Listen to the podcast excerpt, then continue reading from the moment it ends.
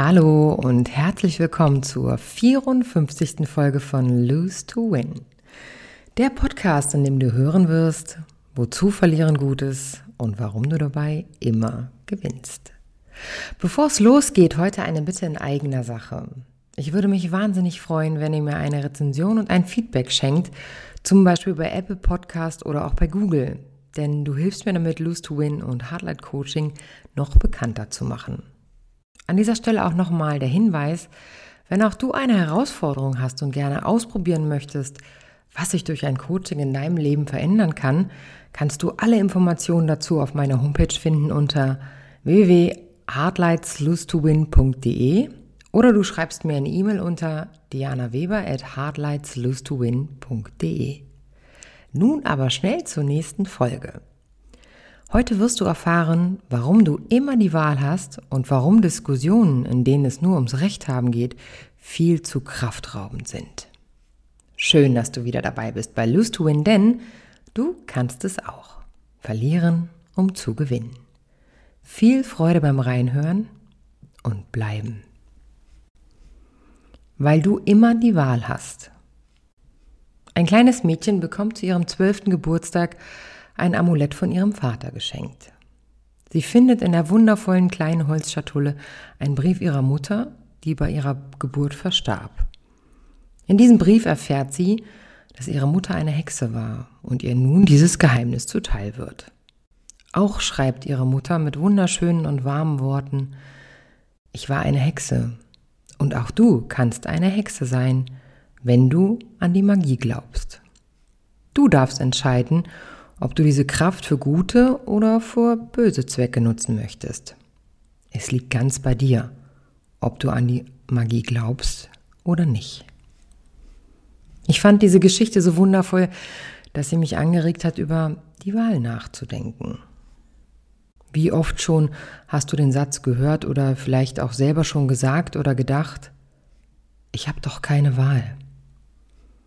Ich komme nicht umhin, dich zu fragen, Hast du tatsächlich keine Wahl? Wie oft hast du dich selber denken oder sagen hören, oh, ich kann mich nicht entscheiden.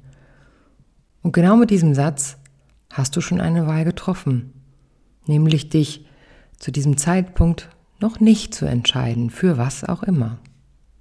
Uns ist nicht bewusst, dass auch dieses sich nicht entscheiden können schon eine Entscheidung ist. Jetzt ist deine Wahl, dass du erkennen darfst, erstmal nicht zu wählen, sondern zu sortieren. Gefühle, Gedanken, Eindrücke, Momente, Emotionen. Das ist gut und richtig so in diesem Moment. Bemerke, dass du nicht wählen musst, jedoch auch, dass du die Wahl hast. Ich möchte anhand eines Beziehungsbeispiels noch etwas weiter auf dieses Wahlthema eingehen. Du hast eine andere Meinung als dein Gegenüber das kann dein Partner, deine Eltern, deine Freunde, dein Kollege, wer auch immer sein. Du bemerkst, wie sehr es dir auf der Seele brennt, deine Ansichten zu einem Thema vertreten zu wollen. Doch egal mit welchem Argument du auch aufwarten kannst, dein Gesprächspartner Partner lehnt erst körperlich, durch das Abwenden des Oberkörpers, dann durch sein Kopfschütteln deine Meinung ab. Jenes nimmst du wahr, trotzdem sprichst du weiter, argumentierst weiter, denn es ist dir wichtig, deine Sicht der Dinge mitzuteilen. Nun kommen zu den körperlichen Gegenargumenten deines Gesprächspartners auch noch die verbalen in zum Beispiel eines solchen Satzes hinzu. Nein, das sehe ich nicht so. Das stimmt nicht. In dir beginnt es zu brodeln. Deine Hände fangen vielleicht leicht an zu schwitzen, dein Herzschlag wird deutlich spürbar in deiner Brust. Du offerierst dein nächstes, für dich gut und wichtiges Gegenargument. Noch immer ist der andere nicht von dem, was du sagst, überzeugt und geht keinen Millimeter auf dich zu. So ergibt ein Wort das andere. Im Nu befindest du dich in einer hitzigen Diskussion und im Austausch von Rechtfertigungen. Du wirst immer ungehaltener. Versteht denn der andere nicht, was du meinst? Kann er es denn nicht nachvollziehen? Warum ist er so uneinsichtig? wo du doch recht hast. Das darf doch wohl nicht wahr sein. Du gerätst in Stress. Wut macht sich breit, ob der Uneinsichtigkeit, der Ungerechtigkeit, dass sich der andere so gar nicht überzeugen lässt.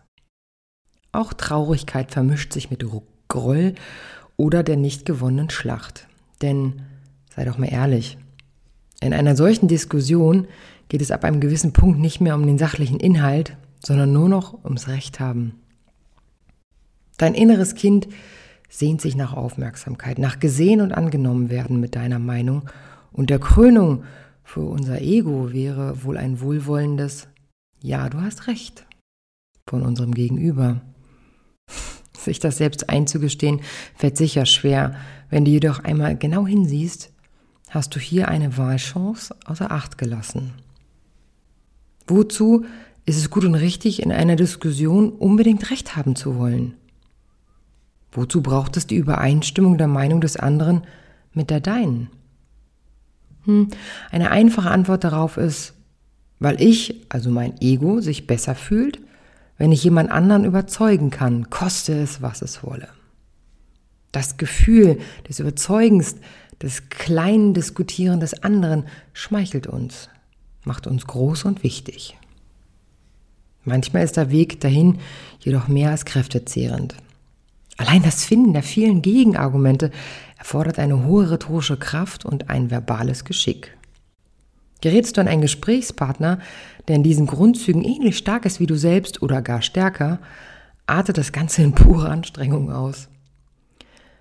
Ein verbaler Kampf, der mitunter interessant sein kann, doch auch immer alle Kräfte zehrt, nur um deine Meinung zu behaupten? Ist es alle Mühe wert? Ich persönlich halte David Tobias Beck. Er erzählte einst, dass er Unterhaltung mit Menschen, die nur über ihre Außenwelt urteilen, ohne dabei bei sich selber zu schauen, sich dabei unentwegt im Kreise drehen, um Recht zu haben, aus dem Weg geht und sich mit diesem einen Satz aus der beginnenden Unterhaltung entzieht. Er sagt, ich stehe für diese Art von Gespräch nicht zur Verfügung. er hat eine Wahl getroffen, sich im Vorfeld, bevor es überhaupt zu einer Diskussion kommt, rauszunehmen und sich nicht darauf einzulassen. Ein schönes Beispiel ist gerade das Thema Impfen. Jeder hat da ja individuell seine eigene Meinung und trotzdem wird heftig diskutiert, debattiert, verurteilt, ausgeschlossen. Statt jedem seine Ansicht zu lassen, wird bewertet, abgewertet, geurteilt. Wenn man sich dann auf solch eine Diskussion einlässt. Ich persönlich habe für mich gelernt, und nicht erst seit der Impfung, dass es ratsam ist, die Wahlmöglichkeiten A zu erkennen und B von ihnen Gebrauch zu machen, um mich nicht mehr an diesem Austausch zu beteiligen. Du darfst hierbei bemerken, wenn man nicht aus Höflichkeit weiter Teil einer solchen Unterredung ist, die grundsätzlich zu einer Verärgerung und einer Aufregung führt, dann ist der Ausstieg daraus eine Entscheidung für dich und nicht gegen den anderen.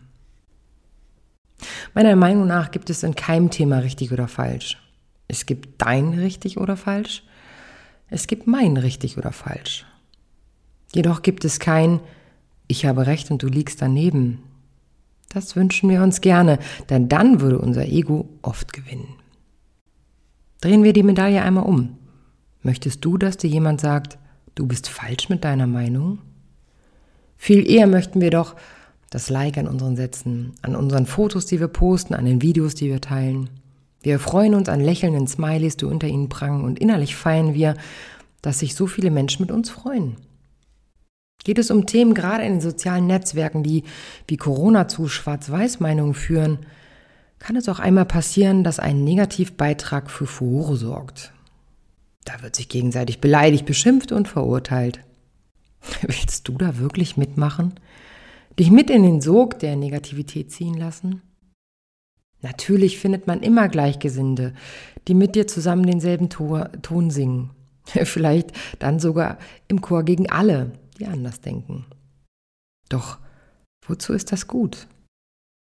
Brauchst du den Gleichklang der Stimmen, um deine eigene besser hören zu können? Du hast die Wahl und du hast deine Meinung, dich für gut oder böse zu entscheiden. Dich dafür zu entscheiden, die Andersartigkeit der Meinungen Ansichten und Blickrichtungen anderer Menschen zu akzeptieren, sie anzunehmen, ohne Übereinstimmung zu erhoffen oder gar zu erwarten. Ein Ego braucht einen Gleichklang mit anderen Egos. Was du brauchst, ist die Liebe zu dir selbst und die Akzeptanz, dass du nicht mit dem Schwarm schwimmen musst, um ans Ziel zu kommen. Das Ziel, im Einklang mit dir und deiner selbst zu sein. Du bist okay, ich bin okay. Entscheide dich an Magie zu glauben, denn dann ist Liebe die Antwort auf alles. Ihr Lieben, wieder mal einen herzlichen Dank fürs Zuhören. Ich hoffe, ihr kommt alle gut durch diese verrückte Zeit und ja, ihr habt immer die Wahl zu tun, was ihr tun möchtet, ohne dabei ja, euch ablenken zu lassen. Ich freue mich auf die nächste Folge in vier Wochen und äh, ja, bleibt bis dahin gesund und auf jeden Fall bei euch.